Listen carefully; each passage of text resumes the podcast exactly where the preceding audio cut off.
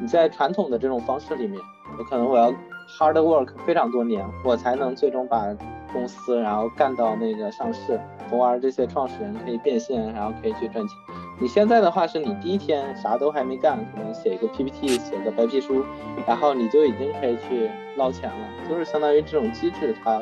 本质上可能就会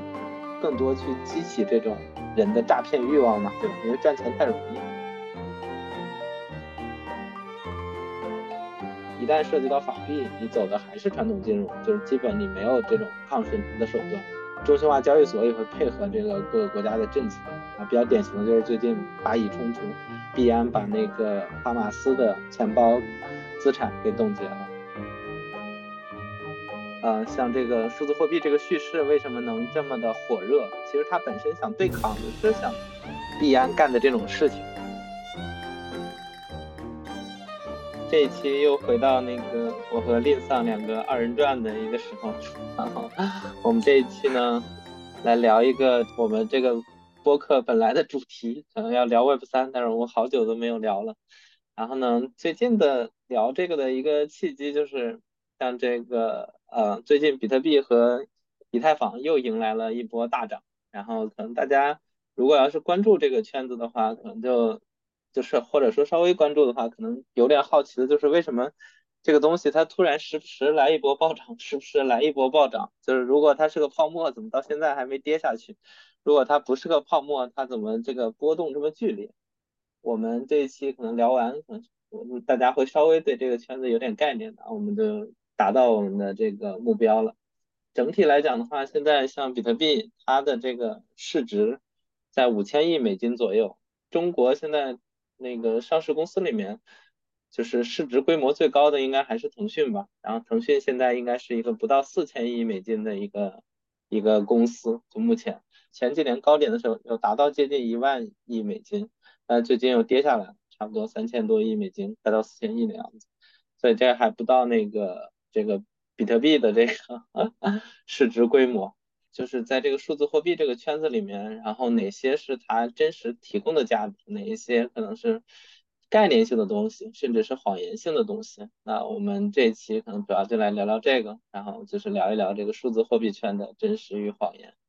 我其实是一个数字货币的门外汉，所以最近我我的感受就是，特别是像美国一些这种西方国家，它这个。都在涨息嘛，银行利率，所以其实是货币紧缩。然后那这样的话，你比如说美股最近也其实并不是，并不是很旺盛，对吧？有很多股票都在跌，比如说苹果。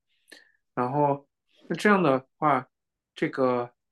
是不是因为有这样的宏观背景，才有数字货币的这这么这么一波猛涨啊？会有关联性在里面吗？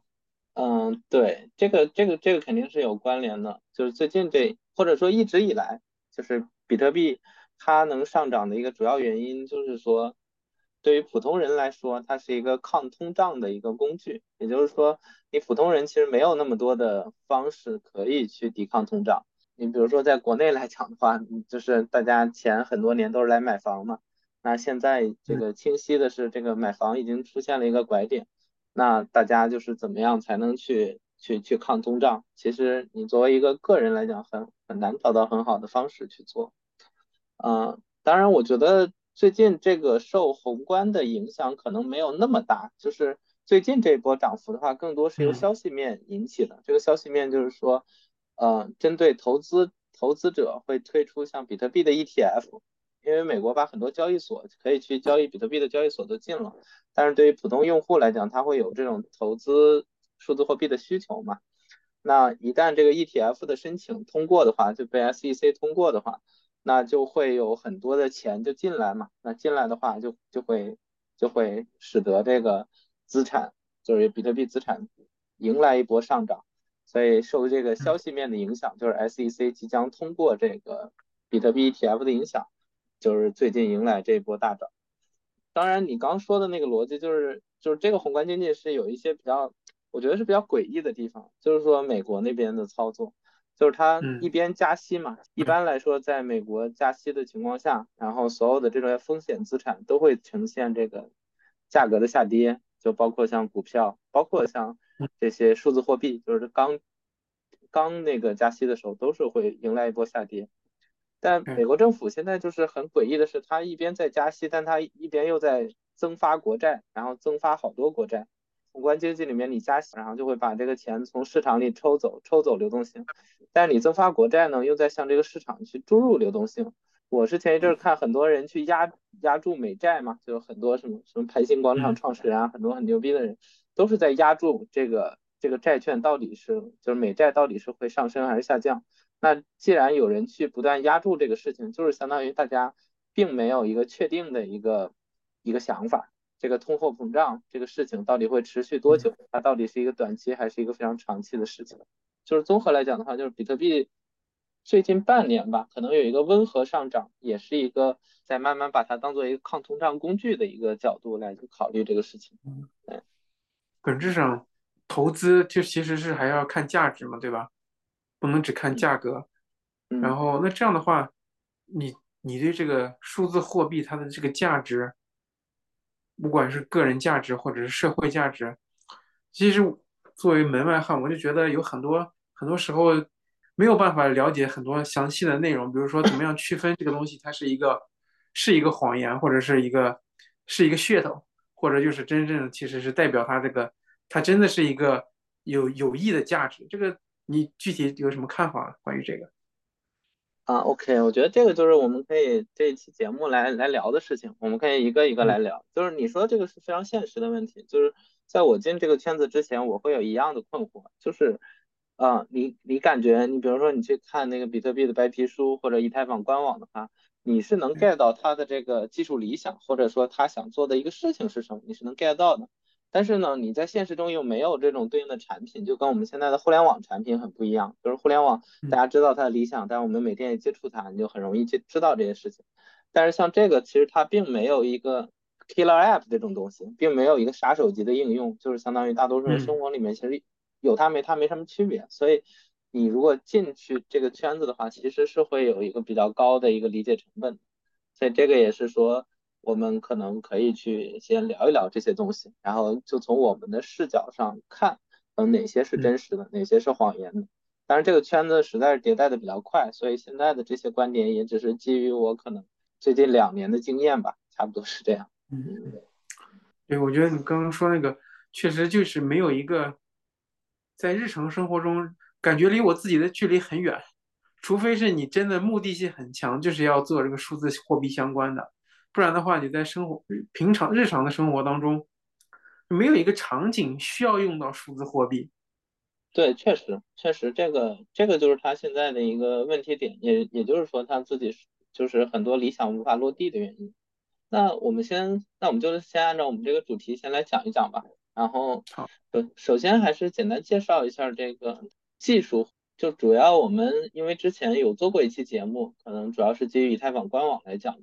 那我们现在呢，主要就是把这个里面比较重要的几块给拆出来，然后去聊一聊它的这个理念是什么，然后哪些是它真实实现的，哪些是就是并没有实现的。呃，首先第一点是说它的就是叫个人钱包，然后从它的这个个人钱包的理念上来讲，就是说它是一个有网你就可以参与的一个金融产品。也就是说，像现在的话，大家去参与这种金融，肯定就是通过什么银行卡呀，或者证券交易所啊之类的。那你你需要去各种开户嘛，各种就是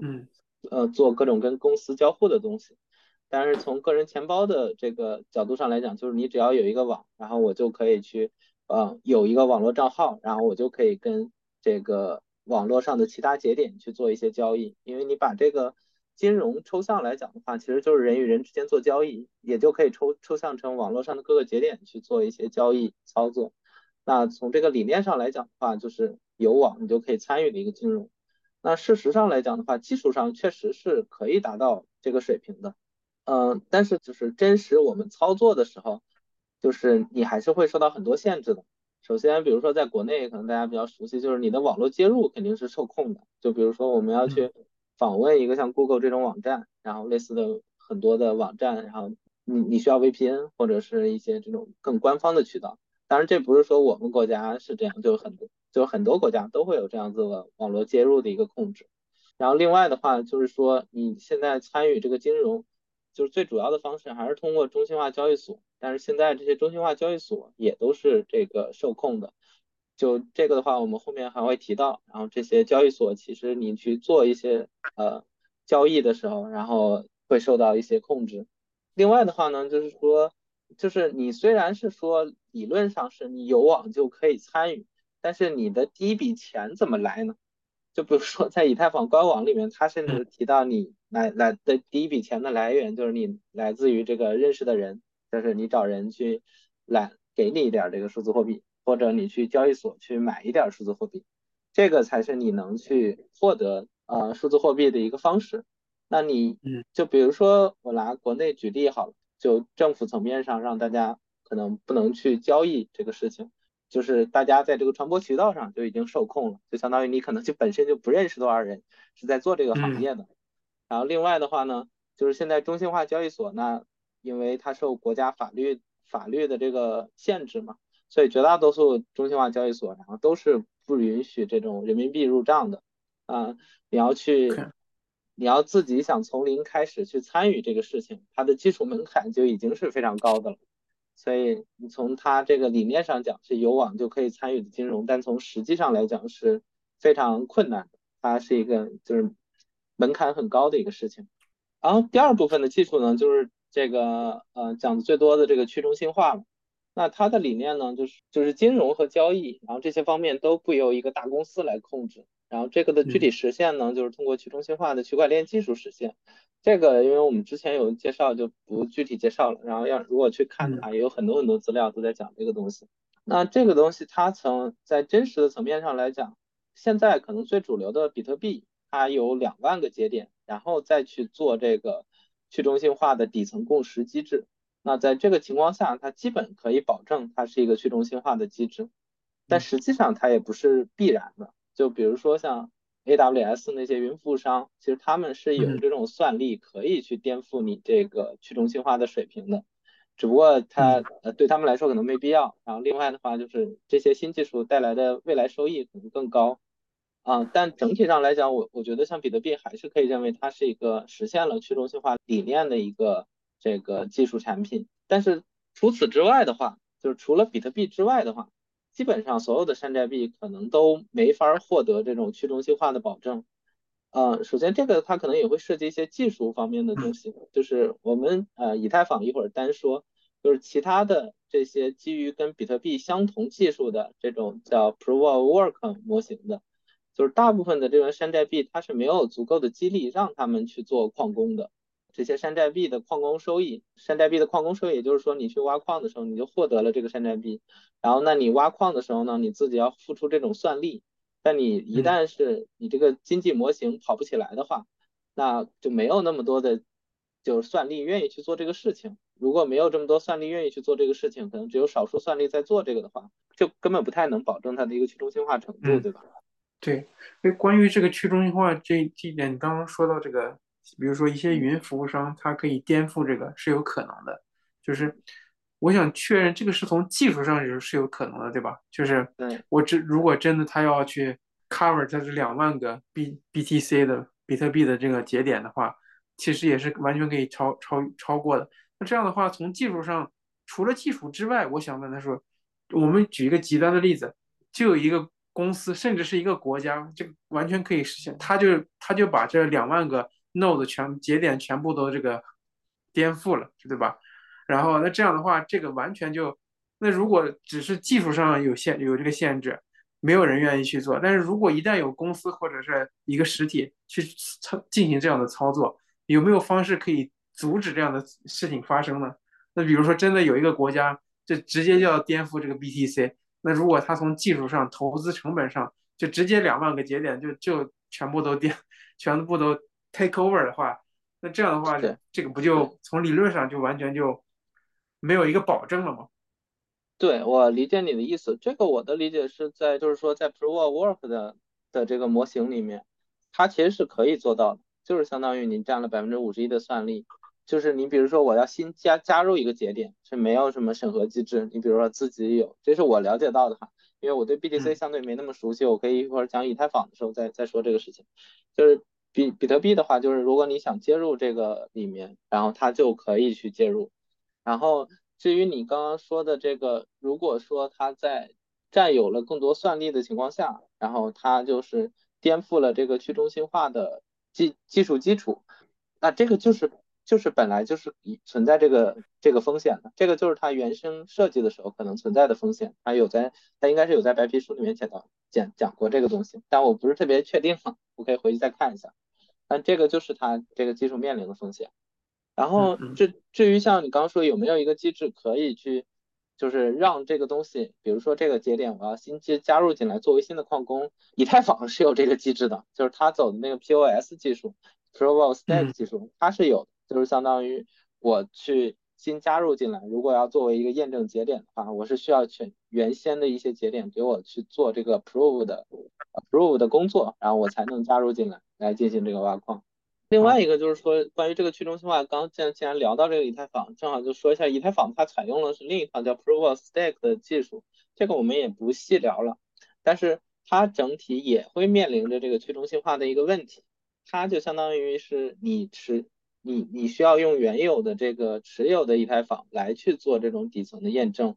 那现在的话呢，有一个这个验证的服务商叫 Lido，它。实际上，在 Lido 上就已经占有了三分之一的 Stack 数量，就相当于绝大多数这个以太坊的持有人，然后都是把，就是如果是去提供质押的话，都是通过这个 Lido 这个平台来做的，所以通过 Lido 平台来做的这个 Stack 就已经占了三分之一，那它很很快就是，如果再多搞一搞，然后搞到二分之一以上，那其实就是以太坊也同样面临中心化的风险，对。然后另外的话就是以太坊它的那个 POS 技术会倾向于把后面的这个 reward 更多往这个持有币的人上面去去分配，所以大户会更容易获取更多收益，这个也会进一步影响去中心化程度。就是说这个去中心化它其实是包括两个概念，一个是说在底层上面这个技术的一个去中心化，另一个就是说大家持有这个。呃，资产的一个去中心化，就是大家这个持有资产，它不是由一个人，就是少数人来持有这个资产，然后是更多的人来持有这个资产，然后从而是可以达到一个更好的民主共识这样子的一个一个效果。包括现在大部分的这个币组织的治理也是根据这个，都也是从这个角度出发的。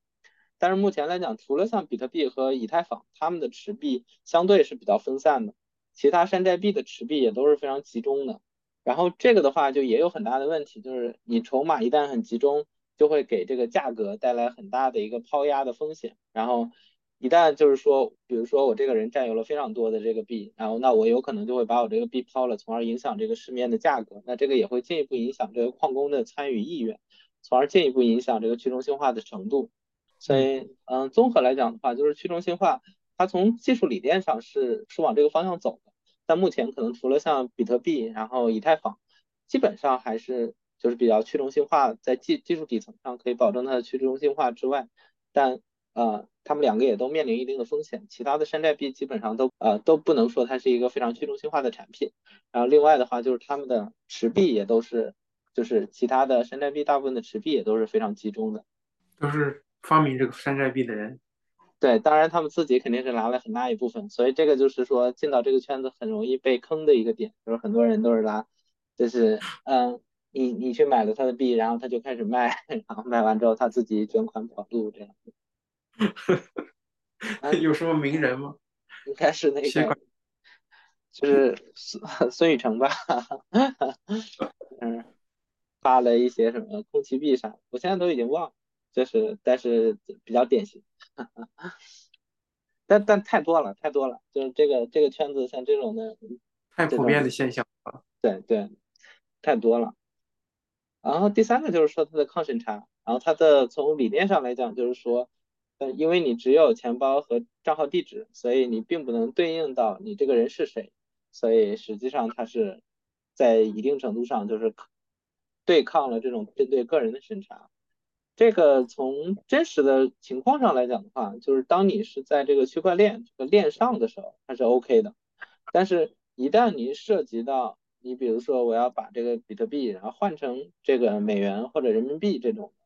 那你只要目前涉及到法币，那走的还都是这种传统金融的方式，就是你要涉及到银行卡，然后你这个是银行卡，如果是跟这种中心化交易所去交互的话，然后这些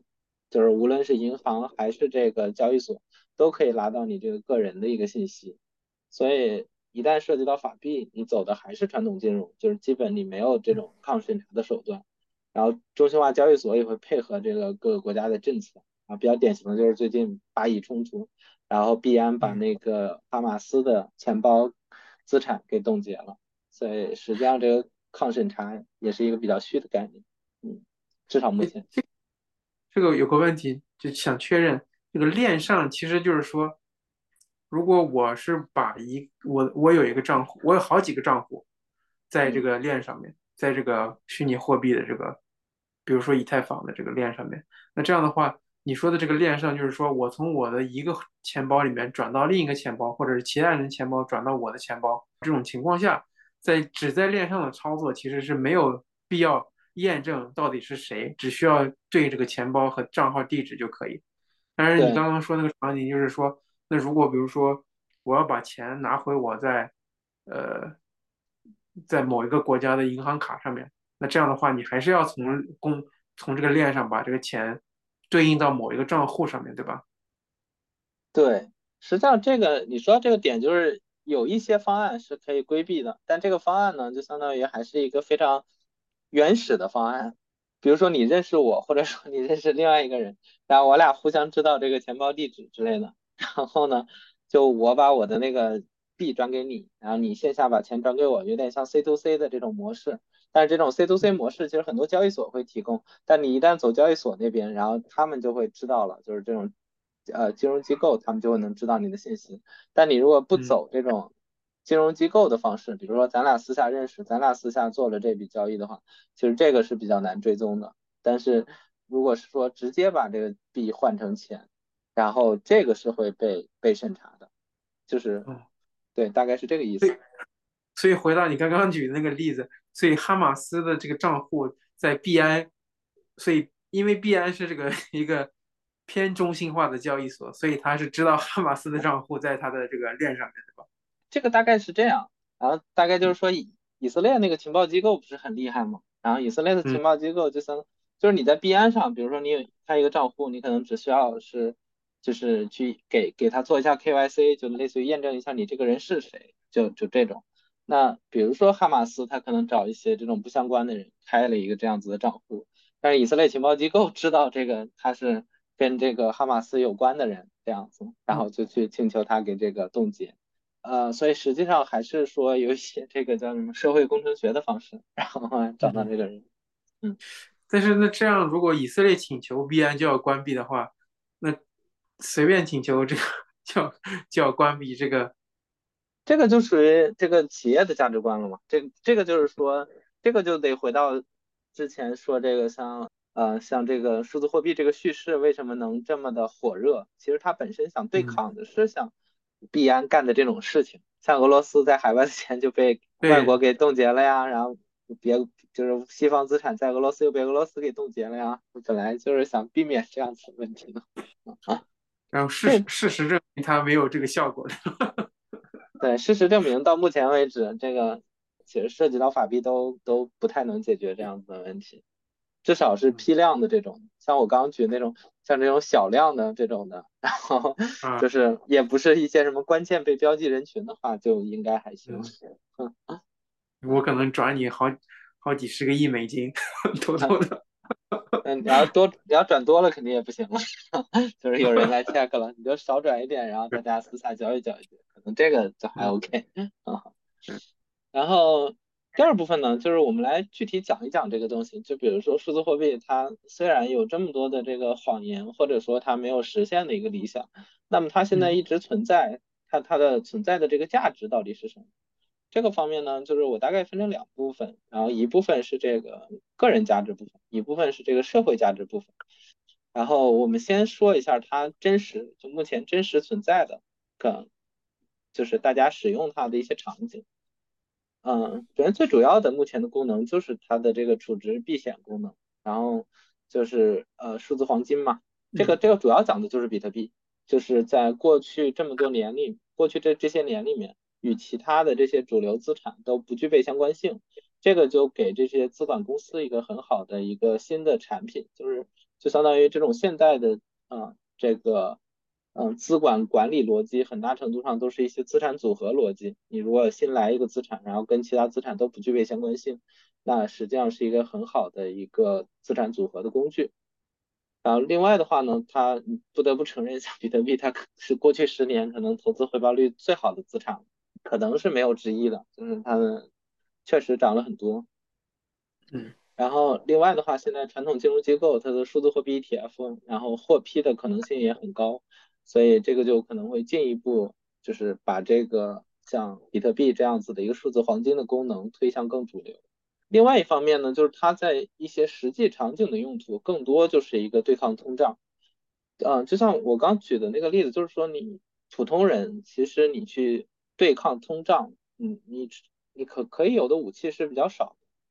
然后像彼得泰尔，然后他是一个就是硅谷那边的大佬嘛，然后他在那个迈迈阿密的数字货币会议里面，然后主要就是去分析了一下这个东西，就是分析了一下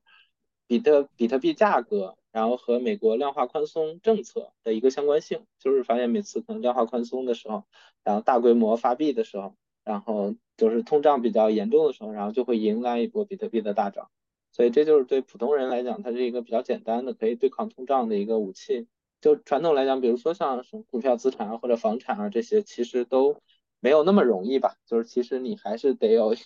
嗯，得有一个比较比较好的一个投资策略。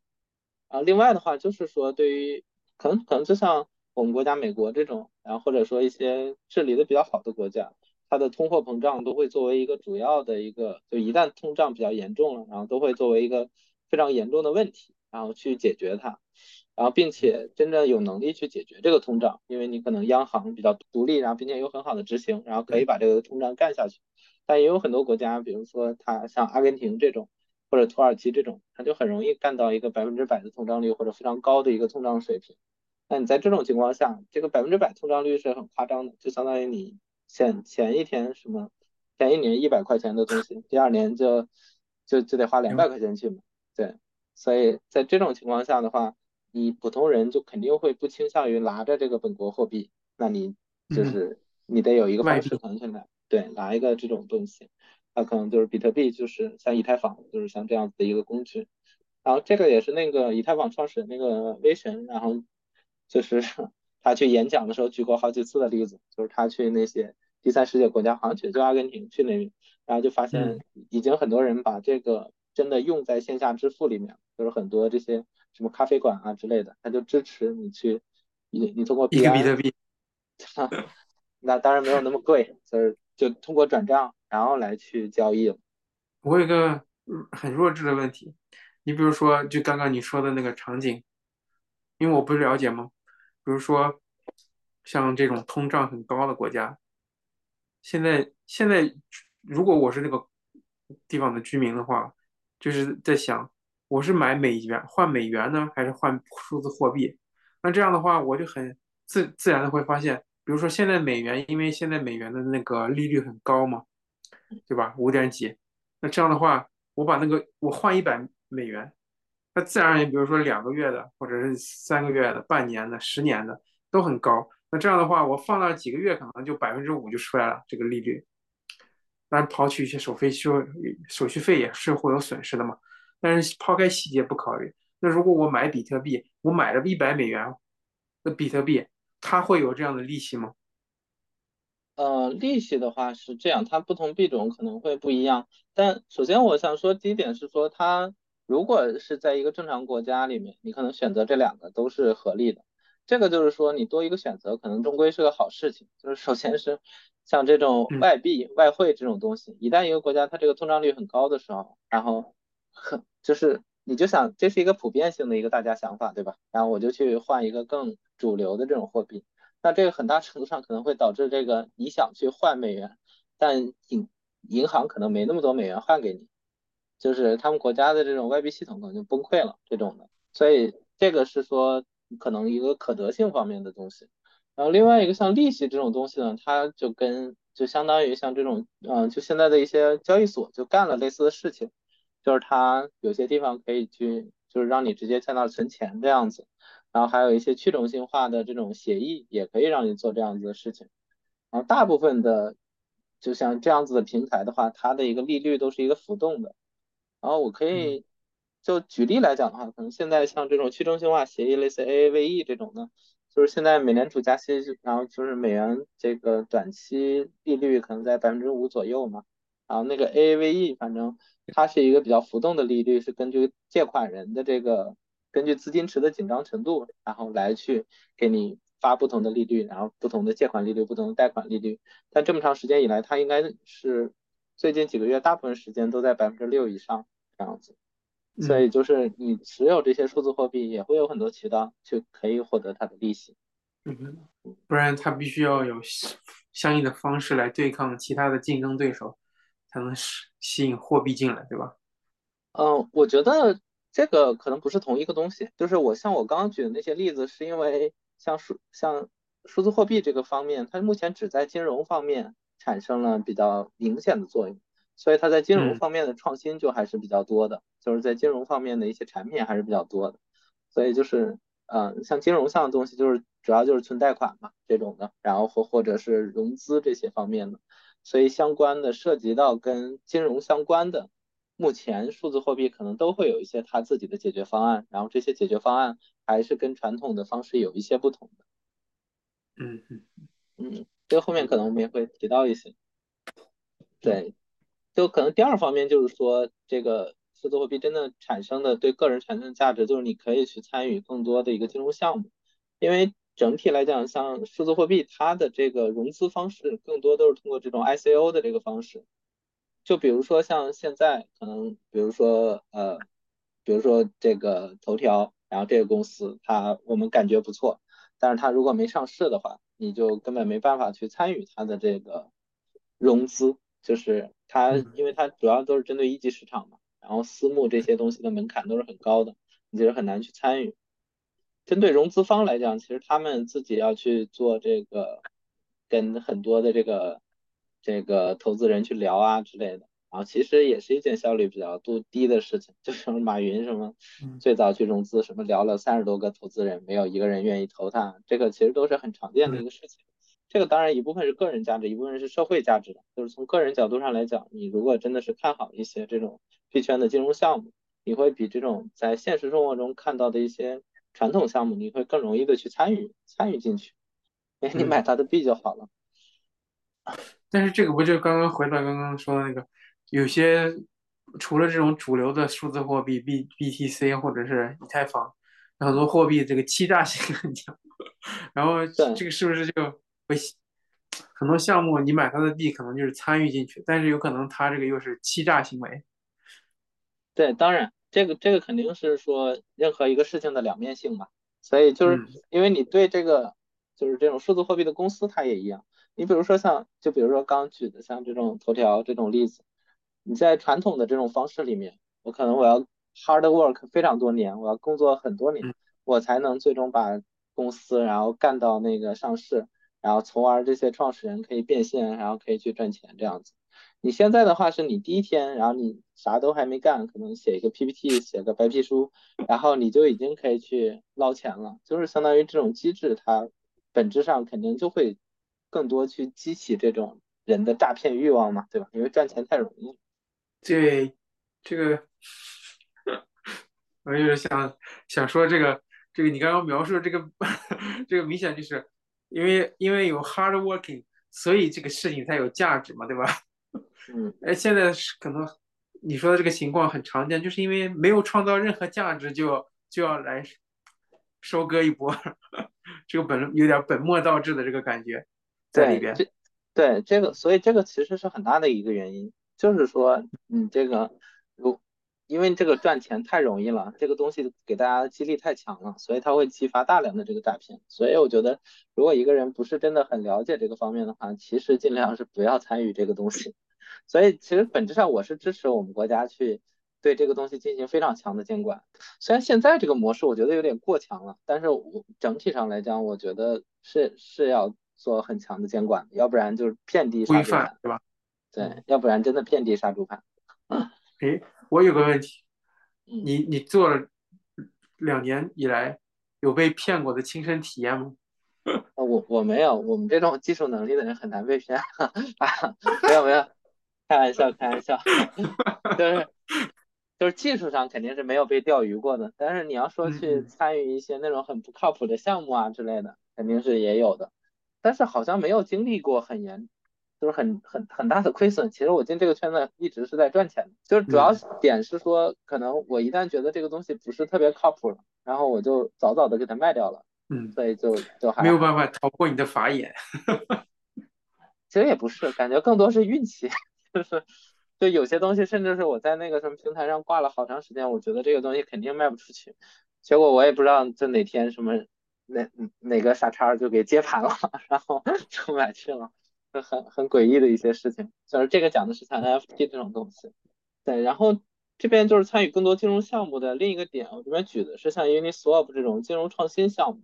这个就是说，其实我在我就作为个人来讲的话，我会觉得，就是你如果想去参与一些金融项目，然后你自己真的想获得更高收益的话，你在传统这种金融环境里面是很难的。比如说，我觉得这个房地产项目很靠谱，然后呢，但我没有那么多钱可以去参与，那我嗯想就是说给点给他一些钱，然后我知道这个大概百分之十、百分之八这样子的收益，那我觉得这个非常靠谱，我想投进去。这些可能传统金融机构是根本不会有这种子的渠道让你去参与的，就除非你的资金规模嗯真的是大到一定程度，你才能去参与这个方面的具体的一些私募之类的。然后对，甚至在这种情况下，然后它的很多这些私募机构的运作也都是非常不透明的，就相当于你就把钱交给我就好了，然后至于我投什么，我我会告诉你一个大概的东西，然后但具体做什么你是不知道的。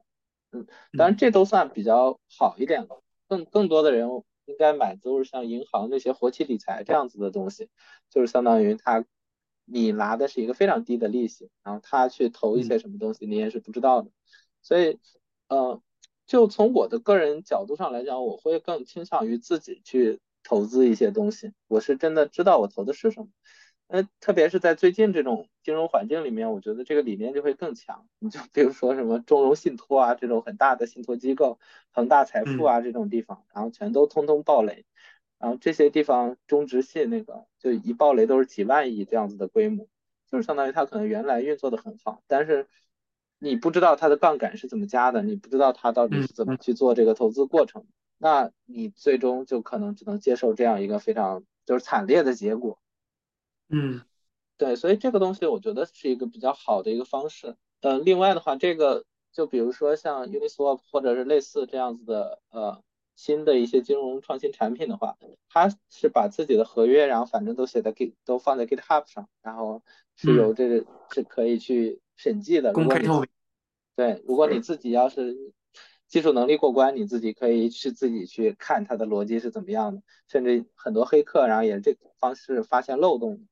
然后另一方面呢，就是其他的，就是也会有专门的审计机构，然后可以去审计这些这些东西。就这个方式，终归是让这个金融的运作更加透明，然后并且你也嗯知道你的这些钱是怎么赚的，并且你的利利率也会比传统的方式高很多，这些是比较好的。简单来讲，这个 Uniswap 实际上就是一个去中心化的一个交易所，所以你你比如说我在上面要拿以太坊换比特币，然后拿比特币换这个。呃 USDC，USDC 就是链上发行的美元，可以这么理解。那我都可以在这上面去去交易。那它的方式呢，就是呃，就像传统的一个交易所的模式，大概都是通过账单簿的模式，就是我这个人提一个这个买单，另一个人提一个卖单，然后两个价格匹配了，然后你就去买卖。然后这个方这个地方的方式呢，就是大家都提供了很多这些数字货币上去，然后大家里面就是嗯，相当于给这个平台提供流动性，然后这些真正去交易的人，然后从他那边会收取手续费，然后你自己可以自定义一些呃你自己价格浮动的区间，然后从而收取这个手续费。所以对比来讲的话，可能像传统交易所，就比如说嗯，买股票用富途啊或者东方财富啊这些传统交易所的平台费，那你这边更多就是把这些这个平台费，然后直接返还到了你愿意去提供流动性的这些人身上。这个举的是像 Uniswap 的例子，但是还有很多类似的产品，比如 GMX 啊之类的，就是这个是很像就是 DeFi 的概念，就是去中心化金融，就是通过一些嗯大家然后在这里面提供流动性，然后获取收益，从而使这个金融产品运作起来，这样子。嗯嗯，对，具体这个的好处我刚刚也大概讲了一下，嗯后面讲社会价值的时候也会简单再提一下。然后另另一个针对这个个人价值的方式，其实刚刚咱俩聊的时候大概大概有大概说，我这边还写了个备注不细聊，结果刚刚还是细聊了，就是说你你可能可以避免监管审查，就是绕过基于银行的一个监管体系。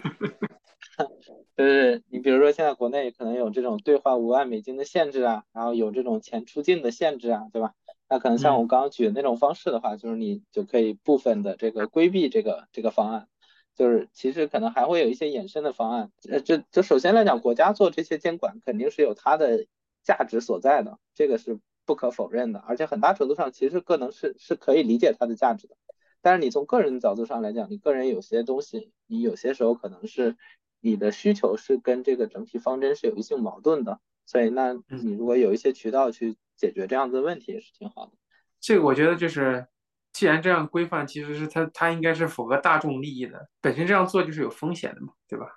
嗯，所以不推荐大家这样做。对对对对，这个是主要的，这个其实并不是很推荐。最后一点就是说。可能有点像这个 Web 三的概念了。Web 三的概念里面呢，就是说你的个人数据，然后归你个人所有，然后别人如果使用你的数据的话，要理论上要给你这个你的数据的这个使用费。就比如说大家可能现在在网上浏览很多的东西，然后但是这些主流平台给你推广告的时候，它的这个广告费的分成肯定是不会给你的嘛，对吧？嗯。所以，所以这是它的一个理念，然后。这个的话呢，就是现在比较典型的是用在像新项目发币上。这个的意思就是说，比如说我是一个非常活跃的用户，比如说像在 Uniswap 这个发币之前，然后我就已经经常使用它了。然后或者是说我是一个以太坊的大户，我有很多的存款这样子。那在这种情况下，这些平台它为了说我刚开始推广我自己的平台嘛，对吧？然后我就。我因为你这些所有数据在链上都是公开的，所以它它能获取到这些数据，它就直接给你发它的平台币，就相当于这是对对市场营销手段。然后所以这个是他目前看下来，他就个人数据可以获得分成的一种方式，就是针对个人的一个价值。我可能不是直接相关，但是我一觉我一直觉得，就是个人数据分成这个。呃，先不考虑新的新的经济模式，但是我觉得有一点就是最近这个 Chat GPT 相关的，我自己一个是有一个想主张，就是说 Chat GPT 在训练这个它这个模型的时候，用了大量的个人数据，这个人数据并不是个人信息，而是很多比如说网上的一些博客，有些人写的代码，这些都是在无形之中被使用作为训练数据，然后来训练一个。强强大的语言模型，这些 credit 他用的这些数据都应该是，他既然 OpenAI 挣了这么多钱，拉了这么多投资，这些钱都应该回归到所有贡献给他训练数据的这些人身上。甚至每一个人，当我们在使用 OpenAI 的时候，应该是他给我们钱，因为我们在无形之中训帮他训练他这个模型。我觉得这个应该对以这种角度来看待这个问题。当然，这个可能说远了，但是我觉得如果今后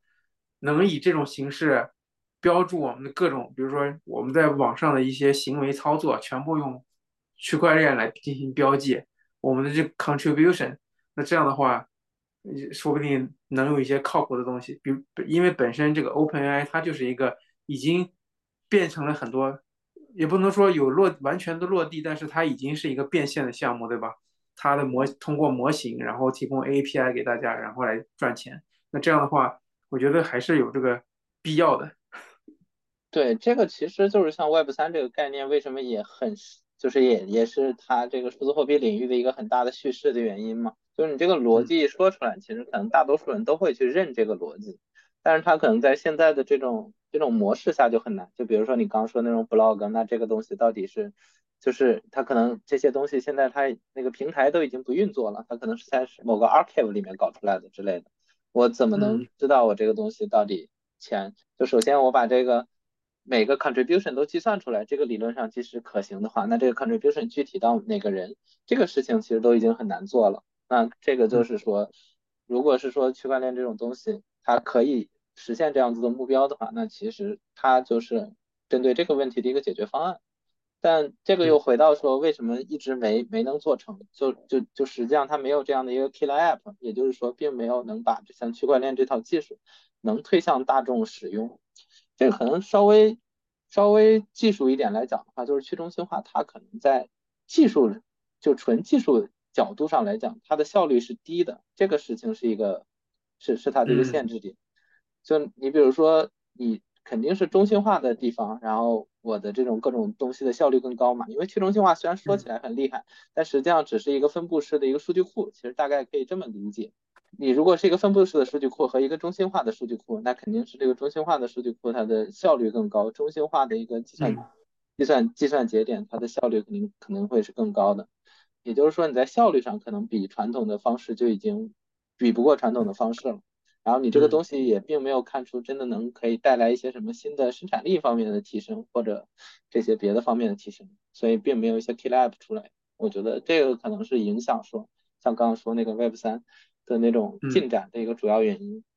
其实这个我我们前面有节目就是聊 ChatGPT 的时候，然后顺便聊了聊这个 Web 三跟它的关联的时候，然后那个荷兰同事有大概讲讲这个东西，就是说你你可能这个有点那个拿着锤子找钉子的一个一个感觉，就不是一个非常顺畅逻辑推下来的东西。对，然后个人价值的谎言部分呢，就是针对刚刚讲的话，就首先它。嗯，已经强调过很多次了，就是肯定是它的诈骗项目远高于这个靠靠谱项目。以这个 NFT 举例，NFT 我就不细说了，这个感兴趣的可以自己查一下。就基本全是这个诈骗项目，然后存留下来的这个百分之零点一，甚至百分之零点零一，然后也还在探索能干啥。就是现在那个 NFT 存留下来的，像那个无聊猿啊，或者 Azuki 啊这种的，他们自己。就是在搞的一些事情，就是 IP 啊和社群这样子的东西，就是非常跟传统的那种做 IP 社群的非常像。然后可能最大的不一样就是他们有每个人有一个这种无聊猿，然后大家可以去做交易这种。这个也不能说它失败吧，它可能正在就是在 探索这个东西未来能干啥。就是 NFT 从技术上它是有价值的，就是它有点它是类似于说你在区块链领域的这个产权这样子的概念，但现这上面说的这些 NFT 基本上都是发个那种图片，然后在链上有个地址这种的，然后大家去交易这样子的东西。所以这样子的东西就是它可能除了交易价值，并没有产生其他任何价值，就是所以这个这个方面的诈骗就会非常多。然后另外像刚刚说的这种分成个人数据的方式呢，其实就是它最大的一个问题就是它是一个超级资本主义的一个运营方式，就是你如果是一个大户的话，你就会不断收到各种项目给你推来的各种币，也就是说你会就越来越有钱，越来越有钱。你如果是一个这种小白用户的话，你进来的话可能就是就大多数时候都是看看这样子。第二方面可能聊聊这个社会价值，社会价值的话，首先大概讲这么三四个方面吧。其实前面有大概提的，嗯，首先是说它的降低交易摩擦，就是虽然不知道为什么，但是现在你做这种银行卡的境外转账，就价格还是挺高的。反正我之前转的话，一单笔可能都在一百五左右，高的时候两百，便宜的时候一百五吧，差不多这样一个水平。就是你做一个这样子的转账，它的就是总体来看它的成本还是挺高的。就你想想，如果要是数字货币的话，嗯，人民币，人民币吗？对，人民币。啊，你想想的话，数字货币的话，你基本上只是要就是承担一些，比如比特币就是矿工费啊，开网就是这种验证费用啊之类的，那它肯肯定是远低于这个价格。现在的话，应该是都肯定低于一刀，就是呃以太坊上就是绝大多数时间都是肯定低于一刀的。就目前，除非那个就是又是那种很火爆的这种市场场景的情况下，嗯，然后。第二个就是说，它产生的价值就是 ICO 会比 IPO 更简单。ICO 就是第一次发币、新项目发币这种。然后这边举的是像那个王君玉他们做阅览室的例子，就是他们是他是那个豌豆荚的那个产品经理、创始人。然后之后他又去做了像青芒这种的。我是他做青芒的时候就去使用这个产品。然后我当时因为我还是挺喜欢读各种东西的，青芒是当时少数我觉得比较有质量的平台，就是。他们嗯会对一个比如说热点事件，然后正面的、反面的一些内容都会做聚合，所以你看到的东西就不会像很多其他平台看到的一个就是纯情绪发泄性的东西，就会更客观理性一点。后来呢，他们这个产品就就因为又是一些这种呃监管的因素，然后之后就不能搞了。不能搞了之后呢，他们就新搞了一个叫阅览室，但是他们就会有很多类似我这样子的一个一个这个受众群体吧。然后他们当时刚做的时候，然后就是在那个微信公众号上，然后就去发，就是说希望大家给他们，就是大概是给他们开这些会员吧。然后开这个会员的话，就一个会员八百块钱这样子，大家给到他们这些，就是他们一共大概发个一千多个，然后大家就是就相当于众筹来帮他们去开启这个项目这样子。嗯，这个是一个现实里面做这个事情的一个样例，这个就说明，首先说明就是这种方式它是有需求的，就是相当于我们当然知道很多项目做做这种事情都是这种骗人的。但是有一些人他可能做这些事情，大家是挺认同的，对吧？那你可能就是我们以这种方式去帮助他融资，那整体来说是可能更多是给社会提供价值的一个方式。然后第三第三点就是像更透明，更透明这个刚刚已经提到了。然后另外一些情况就这个可以举很多例子，但是在这个就是币圈里面对这个就会很就就会甚至会觉得这是一个核心叙事。就是像金融机构很赚钱，但是它具体怎么赚钱的不清楚，然后它很大程度上真的出问题了呢，又它又大而不能倒，就像零八年金融危机这种的，然后比如说像恒大危机这种，恒大破产这种的，那因为有这样子的，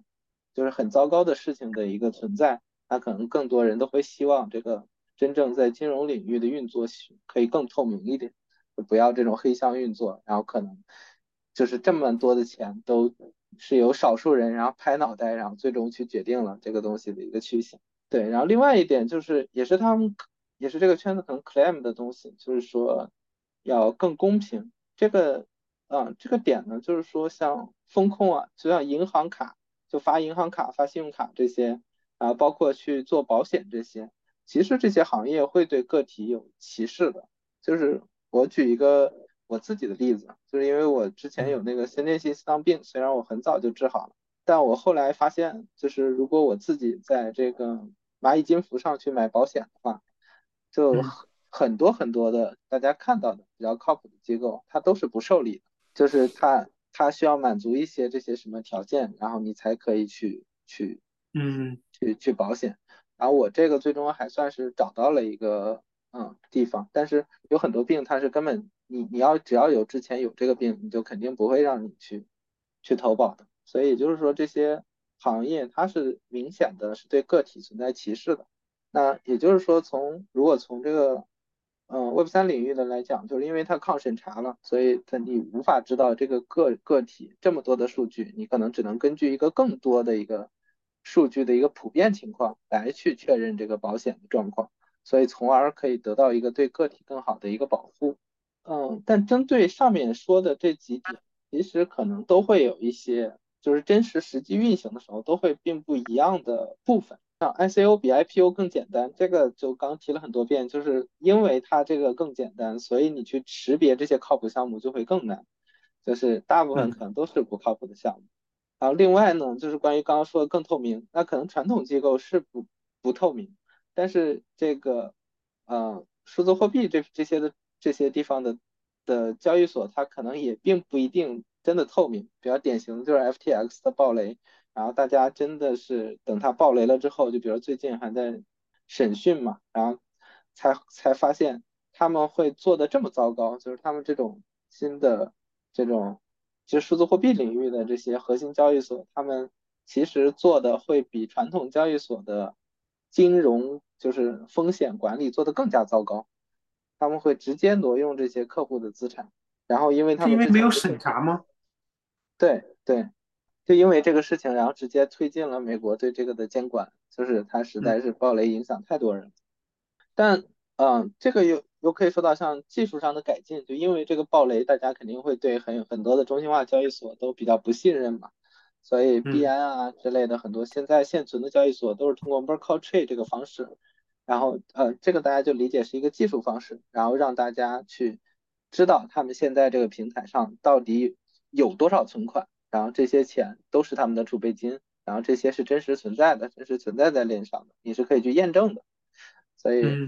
就相当于油这个事情的暴雷也是会引起一些这些方面的改变，所以这个可以说是，呃，就目前看起来，可能像这个数字货币领域还会还会不断演进，可能可以做得更好的地方，就是在更透明这个方面。然后另外像刚说那个更公平，就是说，嗯，传统行业对个体会存在这种歧视，这个理念上是这样，但实际上现在推出的更多产品，就是因为他自己也需要做这种风控。然后也需要，比如说做 insurance，那这些就会更加纯粹的只通过这个资产，你的资产来去验证，因为它没有办法别的渠道会获取你的更多信息，它更多只能获取你的钱包信息，所以你只能通过你的这个钱包资产情况，然后来给你来给你提供不同的服务，所以这个就会。就会就会导致一个更更简单的一个情况，就是你越有钱，你可以享受越多的服务；你越没钱，越就越越难获得服务，就会变成一个更加单纯的一个状况。然后就这个圈子可能比较有趣的一个项目是，就我前两天刚看了一个叫 UBI 的一个项目，这个 UBI 呢实际上就是一个全民收入计划。然后那篇文章就挺好的，我之后找到可以放在我们这个 show notes 里面。就感觉这个是。呃，一代又一代人的理想，这个东西呢，就是就是说，所有人给所有人普发这种基本工资，差不多是这个状况。就是你你所有人如果都有这种基本工资，可以 cover 你的日常支出了的话，那你这个人就可以去做更多有创意的事情，去做你想做的事情啊之类的，就是让人回归到人本来的这个价值上，就是活得更开心、健康之类的。对。像以前的话，它的这个契机，就比如说，可能像我们在国内学到的，像空想社会主义这种的，这些更多是说，在十九世纪那种背景下，然后，嗯，然后马克思《资本论》讲的那种人的异化，大家受不了那种人的异化，然后就会想说，我们能不能对生产关系做一些变革？我们大家就不这，就就不那么去做奴隶的生活，我们就是大家。共同幸福的生活在一起，然后走一个统一的地方去做资源配置，大概是这样。嗯，但那个失败了嘛？那个失败了，就很多的反思都是觉得，像生产力根本没有达到那样子的，就是达到你想成为的那样的生产水平。那现在又来的一个契机呢，就是说 AI 可能带来的生产力的大幅提升。也就是说，如果 AI 真的是把大部分就是日常生产所需要的事情都解决了的话，那么是不是有可能开启这样子的一个项目，就是给全民普发收入？那如果说真的要去给全民普发收入，那我们通过什么方式来发收入？那这个可能就是一个区块链这边可能觉得是可以做的一个方式，就是一方面它可能跨越政府的方式，然后就是政府当然可以做这个事情。我我我举这个例子可能是像那个 WorldCoin，那个 WorldCoin 他们的方式是说，就是你自己要通过你自己先在它的链上申请一个账号或获取一个账号，然后你要通过虹膜认证，然后确认你是这个人之后，然后给你的地地址发钱，大概是这样子的一个模式。他但是他为什么要给我发钱呢？这个就是他们那个全民收入计划的一个尝试。嗯。就可以理解为这就是现代版的空想社会主义的一个尝试。对，这个只是提一下，感觉比较有趣的一个项目。然后，嗯，就比如就比较一个宏大的叙事嘛。如果要是真的做成了的话，也是非常非常有意思的一个事情。正好这个它的创始人、主要投资人之一就是现在 ChatGPT 的那个创始人，就是那个 Sam Altman。所以就相当于他两手都在做，一个在提升生产力，第二个是通过生产关系改进这样子。明白。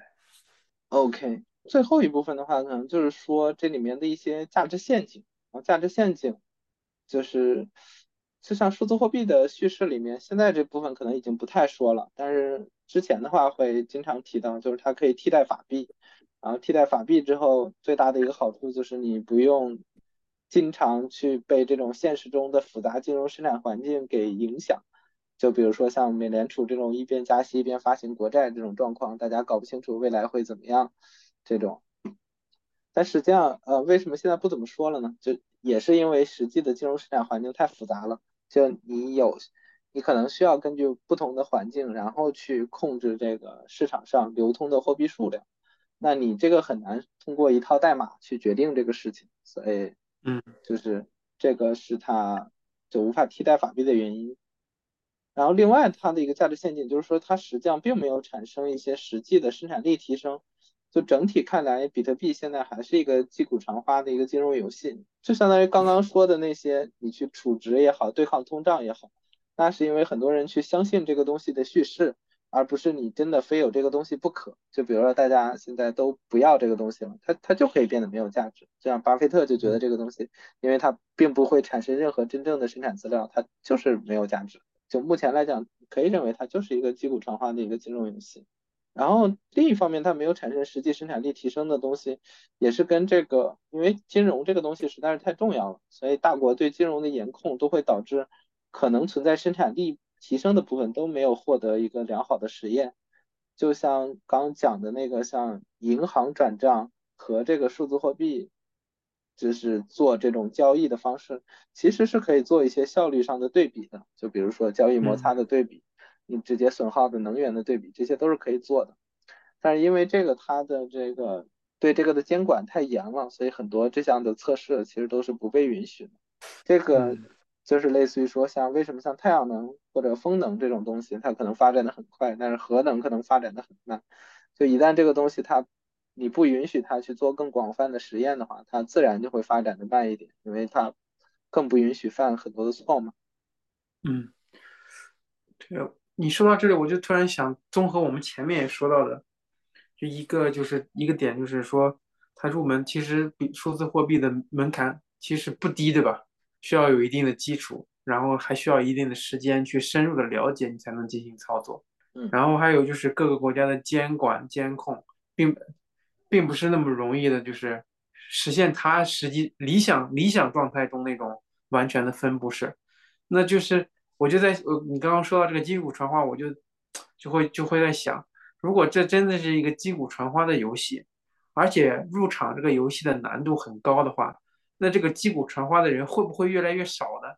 那这样的话，虽然他有一些很好的愿景，我知道我我也理解，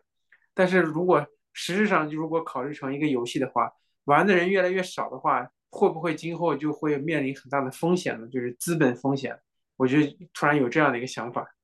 这个其实是反而变到，就是现在可能看起来它会更乐观一点，就是有提到现在就是为什么这一波它会有这样子的一个上涨，然后它上涨就是因为像这个传统金融机构它的 ETF 获得了通过，这个反而是说明这个资产它从一个非常边缘的状况逐渐走到了一个主流的状况，那这个它。可能带来的既有好处也有坏处，就是坏处的话，就是从理想角度上来讲，它是想对抗这种传统金融的。那你现在其实大家通过 ETF 去参与这个资产，跟你直接去获得现货，然后去参以这种就它那些抗审查啊什么之类的目标啊之类的去中心化那些目标肯定是都没法实现了嘛，对吧？嗯。但是当它走入主流之后，它这个资产反而是有可能会持续存在的，会长期存在，就相当于它。可能比如说过个呃几十年之后再回看，就有可能像现代人看黄金，差不多是这样子的一个感觉。就大家把它当做一个资产类型，像黄金，你也可以认为它没什么价值嘛，虽然它可以打造一些首饰之类的，但那些是比较见边缘的价值。我明白你的意思了，嗯，有道理。对，然后整体差不多就是这个样子，其他的的话就是嗯，可能有一些补充，就是说。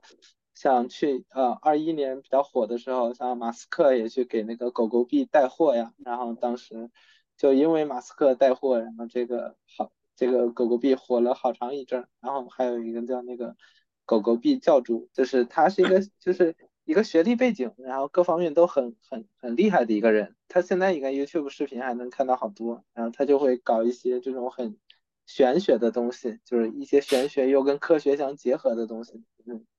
类似量量子力学解释阴阳五行，然后最终怎么又绕到这个狗狗币之类的上这样，然后另外这个是有欺诈性质在里面吗？就就是像因为这个圈子欺诈诈骗太多了嘛，所以大家都是要去依赖一些机构的判断啊，依赖一些 KOL 的判断啊之类的，所以就也就这些人也有很大的这个动力去成为这个 KOL 嘛。嗯，明白。另外一个比较逗就是刚刚说那个 NFT 项目那个无聊猿，应该是前天，然后我去踢球，完了之后去吃个饭，然后在那个超市旁边的悦客电子烟，然后发现那边居然在卖这个跟无聊猿相关的电子烟的产品，然后就感觉真的变成了一个 IP 了，对，确实比较逗。当然我知道可能大多数人都不可能都不太知道这个东西，但是看到了觉得还挺有意思的。嗯，对我没有 没有接触过这个。刚刚你说这个数字黄金这块，我就想，哎，这个数字黄金是有这个类比在里面吗？它其实像在数字货币的叙事里面，会觉得它是一个比黄金更好的一个储备资产。就是说，你比如说大家真的去考虑这个避险之类的，你真的是把金条扛回家的，毕竟是少数人嘛，大部分人都是就是买的纸黄金，就相当于你去那些交易所。去交易去交易一些这些啊黄金指数啊期货啊现货啊之类的东西，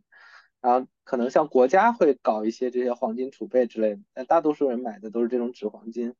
那也就是说，你实际上并不真的拥拥有这个资产，然后你只是拥有它的一个账面资产这个样子。